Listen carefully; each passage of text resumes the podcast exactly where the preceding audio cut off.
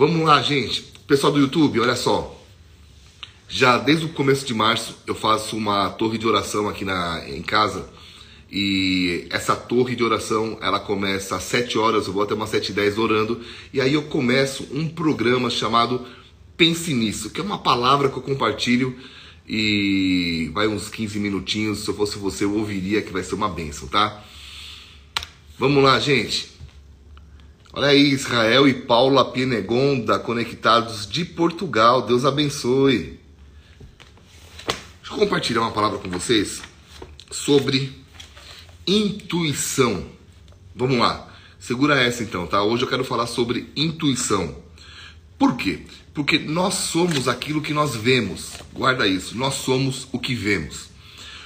E quando nós falamos de intuição, a intuição, meus queridos irmãos, ela é natural na sua área. Ela é a, a intuição, ela sempre vai acontecer na sua área natural, na sua área de dom, na sua área de chamado. Então, a intuição ela sempre vai fluir do seu talento. Guarda essa frase. A intuição sempre vai fluir do seu talento. E é interessante quando a gente vai estudar essa lei da intuição, a gente olha para a vida de Jetro, que foi sogro de Moisés, e a gente vê que ele, ao dar um conselho para Moisés, foi muito sábio. Moisés estava governando o povo lá de de Israel quando saiu do Egito e estava tentando aconselhar todo mundo, cuidar de todos os problemas. E chega o sogro dele. E Jetro olha para aquela situação e fala assim: não é bom o que você faz, porque você não vai conseguir sustentar esse. Você não vai conseguir sustentar esse chamado por muito tempo se você estiver trabalhando sozinho, porque tudo estava nas costas de Moisés. Então é interessante isso, porque se você der uma olhada no Aurélio, intuição é a percepção clara e imediata ou o ato e a capacidade de pressentir, tá? Quando a gente fala de intuição, nós não estamos nos referindo a algo que exclui o pensamento, não. Mas esse pensamento ocorre de maneira tão rápida que que não é fácil colocar, não é fácil, é, acontece tão rápido que acaba sendo fácil pensar sobre aquilo. Por isso que eu falei que a intuição acontece aonde? Acontece na nossa área de talento, no, nosso dom natural. E uma das coisas interessantes sobre intuição é que ela, os, as pessoas intuitivas, elas são ótimas leitoras. Leitora de quê, Biga? Vamos lá. Se você quer melhorar o seu nível de intuição, tá? Você vai precisar seguir um padrão é, e, e ver e ser um bom leitor, uma ótima leitora. De quê? Primeiro, de situações. Pessoas intuitivas são leitoras. De quê? Primeiro, de situações.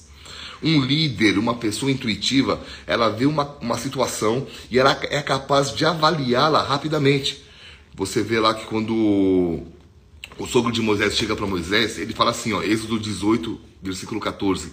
Vendo, pois, o sogro de Moisés tudo que ele fazia ao povo, disse: Que é isso que fazes, fazes ao povo? Por que te assenta só e todo o povo está em pé diante de ti, desde manhã até o pôr do sol? O sogro de Moisés, porém, lhe disse: Não é bom o que fazes. O que, que você percebe? Que Jetro não precisou contratar um consultor, Jetro não precisou pedir um conselho. Na hora que ele chegou naquele lugar, ele avaliou, ele leu a situação e ele falou: o que está acontecendo não é bom, tá? Nem todos os as pessoas são capazes de apresentar uma solução na mesma velocidade que Jetro, tá? Mas quando você confia, as pessoas confiam na sua intuição, elas se tornam conscientes de que aquela situação precisa de uma atenção especial. Então, pessoas intuitivas, elas são ótimas leitoras. De quê? De situação. Outra, de tendências. De tendências. Pessoas intuitivas sabem ler tendências. Toda pessoa intuitiva vê o que está acontecendo no presente e é capaz de compreender qual vai ser o futuro. E é interessante isso quando eu estou na área assim do pastoreio e eu aconselho pessoas, e às vezes eu vejo que eu vejo uma situação que eu falo assim, cara, não vai terminar bem. Nem todo mundo ouve os conselhos, né? Mas quando ouvem, as pessoas falam assim depois: caramba, como valeu a pena te ouvir. É... Por quê? Porque às vezes a gente está conseguindo ver algo lá na frente que a pessoa não está vendo. É possível que Moisés ele tivesse resolvendo as questões de maneira muito bem. Presta atenção nisso, tá? Em nenhum momento a Bíblia diz que Moisés não estava aconselhando bem o povo. Agora, a questão aqui que que Jetro estava levantando é: será que ele ia conseguir sustentar o que ele estava fazendo? Meus queridos irmãos e irmãs, há uma frase que eu guardo no meu coração já há muito tempo que é: não importa como você começa, assim como você termina algo. É bíblico isso, mais vale o fim das coisas do que o seu início. E a Bíblia também diz, ela, fala esse versículo, isso me leva a entender que então não é não é ter algo, mas é conseguir manter algo. Não é conquistar algo, não é conquistar algo, mas é sustentar o que você conquistou. Então, eu sempre brinco, né? Casamento. Casamento é fácil. Os solteiros dizem, não, Biga, não é fácil. Claro que é.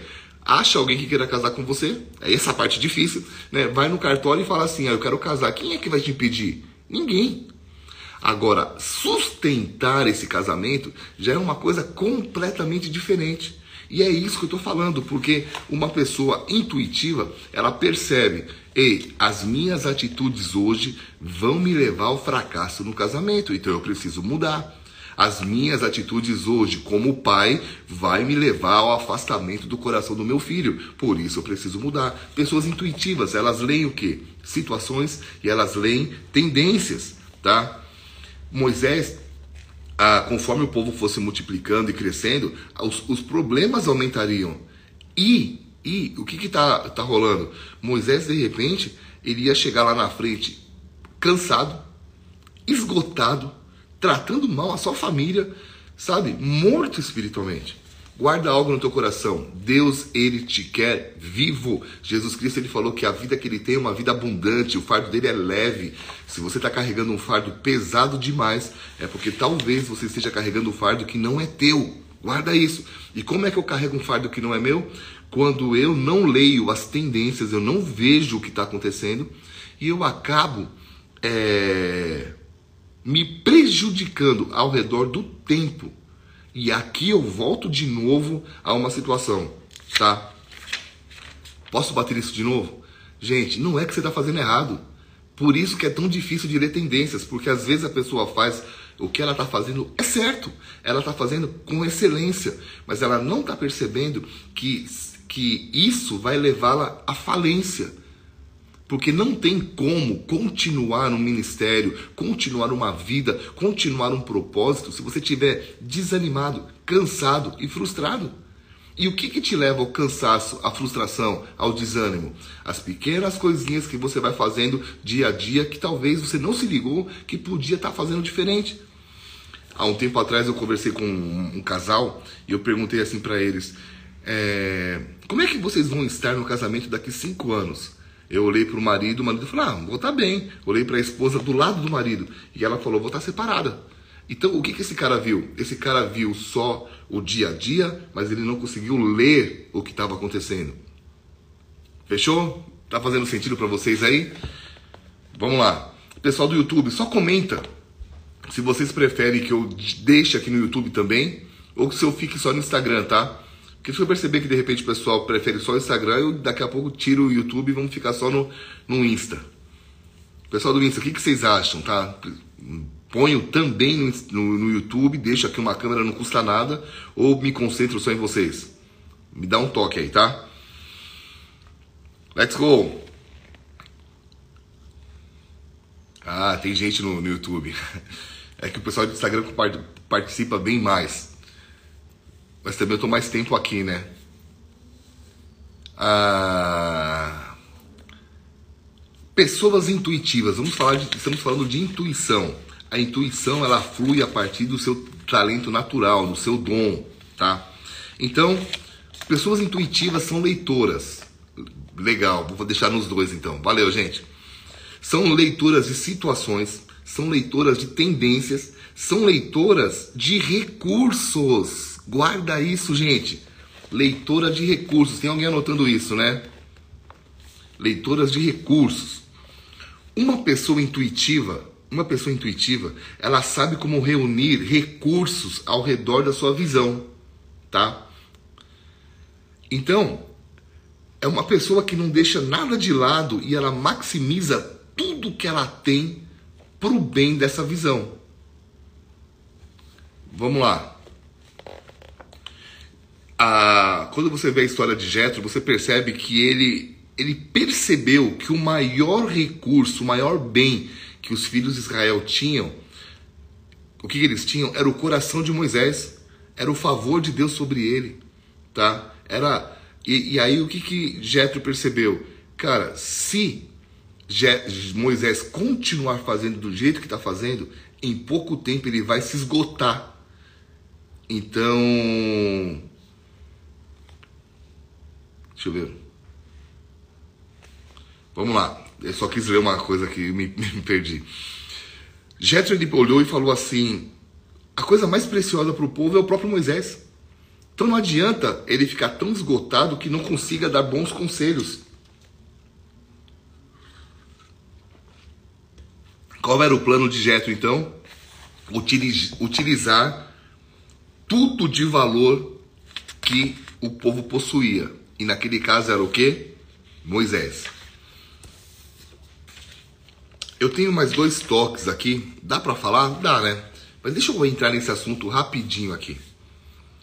Amados, o maior recurso que você tem para cumprir o seu propósito não é seu dinheiro, não é seu talento, é sua vida. Ok? É sua vida. E se você não aprender a administrar e equilibrar a sua vida, você vai entrar numa espiral de atividades que em pouco tempo você vai ser mais um robô andando na face da Terra. Você vai fazer as coisas por fazer. Você vai, você não vai ter prazer de fazer o que você faz. E isso é muito muito legal porque deixa eu fazer um desenho aqui para vocês. Já que é uma aula, né? Eu aprendi isso a Tô casado há 21 anos. Há 15, 14, 13, 13, 14, 15 anos atrás eu aprendi isso que eu vou falar para vocês. Eu fiz isso na minha vida e mudou a minha história, tá? Eu entendi que eu não podia me matar, porque a Bíblia diz que os mortos não louvam a Deus, os, os mortos já estão ou com ele ou longe dele. Então nós precisamos usar a nossa vida. E a nossa vida tem que ser prazerosa. A nossa vida tem que ter. Ah, mas as dificuldades? Cara, até nas dificuldades, se você está cumprindo um projeto de Deus na sua vida, elas também têm que ser leves. Eu lembro de uma história de um de um de um dono de uma vaquinha que ele, essa vaca oferecia um ótimo leite para o povo e fazia fila na fazenda desse homem para comprar esse leite. E todo dia às quatro da tarde ele fechava a fechava a porteira ali da, da chácara e dizia: por hoje é só. Só que a vaca ainda estava produzindo leite. E uma vez chegou um cara da cidade para aquele senhor e falou assim: Ei, você, você não gosta de dinheiro? Ele falou: Claro que eu gosto. Por que, que você então você fecha às quatro da tarde sabendo que ainda tem fila e você poderia vender até às cinco e às seis horas? Aí aquele senhor falou assim: Eu sei que se eu tivesse aqui e abrisse, deixasse abertos os portões, eu venderia mais. Mas eu também conheço a minha vaca e sei que ela produz bem até às quatro. Então eu prefiro fechar as quatro porteiras e mantê-la viva produzindo do que esgoelar a capacidade de produção dela. Biga, o que, que, tem a ver com a minha vida? Para um bom entendedor, minha palavra basta, mas eu vou explicar. Vamos lá. A sua vida é como um. Você tem um tanque, tá aqui, ó, um tanque emocional. E existem coisas que enchem o seu tanque emocional, que te dão prazer. E existem coisas que sugam as tuas energias, que suga a tua motivação. E você precisa entender que, conforme as suas atividades, o, o seu trabalho vai aumentando, você precisa, para o teu bem, para o bem da sua saúde, continuar fazendo coisas que, que, que te satisfazem emocionalmente. Tá? Então, deixa eu te dar um exemplo. O, você precisa entender isso. O que, que enche o seu tanque emocional? Biga, vamos lá, dá o seu exemplo.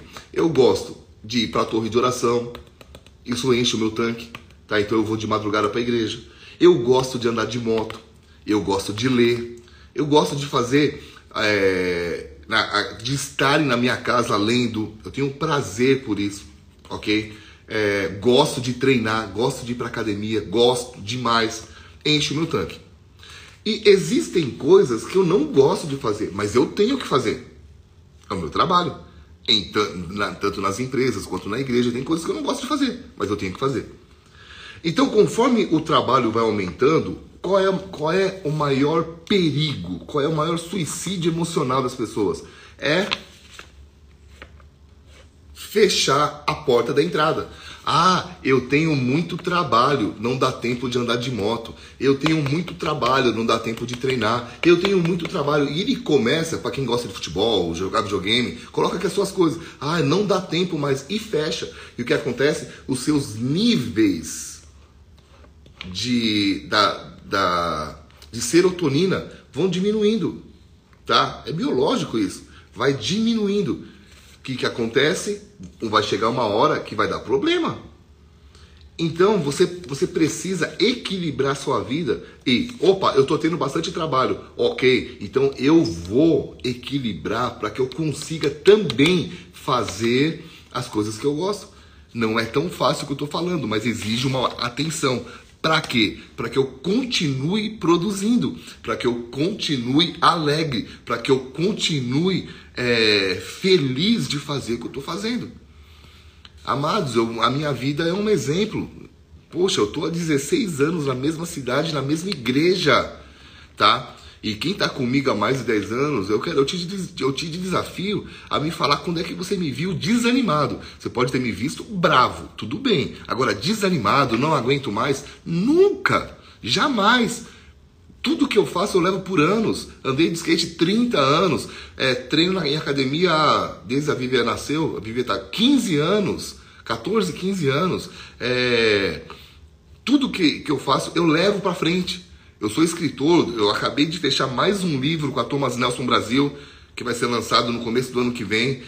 Amados, eu, eu, eu, tenho o prazer de fazer o que eu faço, mas aí é o segredo. Eu, por que, que eu faço isso? Porque eu li a, os meus recursos e falei, eu não posso, eu não posso queimar os meus circuitos internos. Eu sei que eu tenho mais coisas para falar sobre isso, mas às sete e meia eu vou entrar numa live com o pessoal do Paraguai então, na segunda-feira, a gente vai voltar a falar desse assunto, tá? Mas só para dar uma dica de ouro, de ouro, de ouro, de ouro. Gente, olha a dica que eu vou te dar. Vocês estão aqui comigo, né? Olha a dica. Como eu faço para aumentar esse essa entrada e diminuir essa? Eu não começo o meu dia fazendo o que suga minha energia. Não. Então, assim, existem certas reuniões, certas conversas que eu sei que me suga. Eu não começo o dia com ela. Ah, Biga, eu não tenho esse esse privilégio. Já começo na pancadaria, já começo vendo mensagem, vendo WhatsApp. Cara, até quando você vai sustentar isso? Você vai morrer espiritualmente, vai morrer emocionalmente. Então, o que eu faço? Eu acordo mais cedo, vou para a torre de oração, tá todo mundo dormindo. Eu tô tendo um tempo com Deus, estou enchendo o meu tanque. Eu chego em casa e eu posso, eu tenho essa liberdade de horário, eu venho ler, pego um café, às vezes um red, depois eu vou tomar café com a minha esposa. E aí, a partir das nove, opa, no meu caso eu trabalho, eu, eu, eu estudo de manhã, faz parte do meu trabalho estudar. E aí eu começo com as reuniões quando eu posso, a partir do almoço. Tá? Agora, cada um na sua realidade. Mas o que eu estou querendo te dizer é que você não pode começar o seu dia já na pancadaria, já resolvendo, já vendo conta de banco, já vendo. Cara, isso vai te sugar, isso é perigoso. E você, como uma pessoa intuitiva, pelo amor de Deus, por favor. Cara, o maior valor, o maior recurso que você tem é a sua vida. Cuida dela. Tem equilíbrio. Eu falei para vocês que eu vou, eu vou fazer um curso chamado Mente Blindada, tá? E esse curso, a primeira etapa dele, eu vou selecionar 12 pessoas para fazer o curso. E não vai ser só você se inscrever, ser uma das 12 primeiras, tá? É, a gente vai selecionar as pessoas, porque eu quero que essas 12 pessoas primeiras sejam um case. Que essas 12 primeiras pessoas digam assim: caramba, cara, isso mudou a minha vida. E aí eu vou abrir para mais pessoas. É aonde eu vou bater nessa área. Muita gente está se matando porque já, já acorda pensando nas loucuras, já acorda pensando no trabalho, já acorda olhando tudo. Uma vez um amigo meu, um amigo meu, eu quero ser amigo dessa pessoa, mas o pastor comentou algo que eu achei muito interessante, que ele esconde o celular debaixo da cama para dormir. Olha que coisa interessante. Então, quando ele vê que ele tem que pegar o celular de manhã, ele tem que ficar de joelho, ele lembra que tem que orar. Então ele começa orando ao invés de pegar o celular. É uma coisa bobinha, simples, mas é muito forte, tá? Eu espero, eu espero que essa palavra de hoje tenha despertado a sua vida. Tá? Sério mesmo, gente. Porque eu tô há 21 anos casado com a mesma mulher e apaixonado por ela. Quem me conhece pessoalmente sabe que nós não somos um fake, a gente vive o que a gente fala. Agora, eu tive que fazer isso. Sabe um dos prazeres que eu tenho com a Vivi? Da gente ir pra academia junto. Sabe dos prazeres que a gente tem? De vez em quando a gente pega e, e sai para comer, às vezes coisas baratas, mas a gente sai para comer junto. Pô, mas você tem quatro filhos, sim, mas eu dei um monte de amigo, trago gente para cuidar deles. Dou um jeito para ter tempo com ela. Mas eu sei que a minha filha gosta de andar de moto, então várias vezes eu dou um rolezinho de moto com a minha filha e eu vou fazendo, eu vou, eu vou trabalhando para que o recurso, o maior recurso que eu tenho, que é a minha vida, eu possa doar para as pessoas que, que, que eu amo e que fazem parte do meu propósito, tá? Deus abençoe a todos. Espero que essa dica tenha te abençoado.